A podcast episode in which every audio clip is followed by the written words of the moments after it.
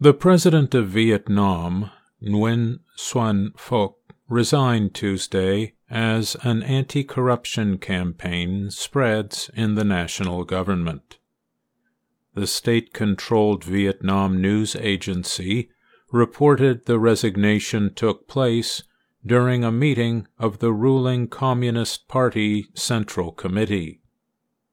The agency said the meeting was held to consider and give opinions on Comrade Nguyen Xuan Phuc's wish to stop holding positions, quit work, and retire. The language of the announcement suggested that he was forced to resign. Phuc also resigned from membership in the Politburo, the executive committee of the Central Committee, and as chairman of the National Defense and Security Council. The 68 year old Phuc started as a local politician in 1979. He joined national government service in 2006. He became part of the powerful Politburo in 2011. Phuc served as Prime Minister from 2016 to 2021. The National Assembly then elected him president. As Prime Minister, Phuc led Vietnam as it increased links to the international economic system. The country reported 7% economic growth until the COVID 19 pandemic. In 2020, Vietnam was one of the few countries to report any economic growth. Vietnam established lockdown measures early in the pandemic and saw low numbers of infections during the first year.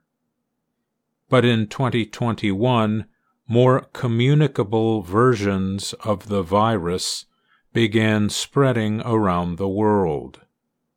By the middle of the year, COVID cases in the country were quickly rising.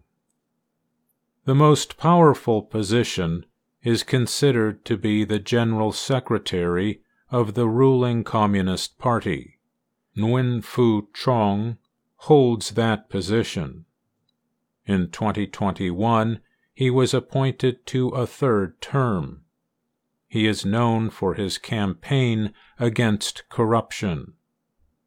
During his second term, he targeted two former cabinet ministers and Hanoi's former mayor. State media released an official statement praising Phuc for his efforts to fight COVID 19 as Prime Minister. But the statement said as the country's top executive, he was responsible for wrongdoing involving people under him. That included two deputy prime ministers and three other ministers.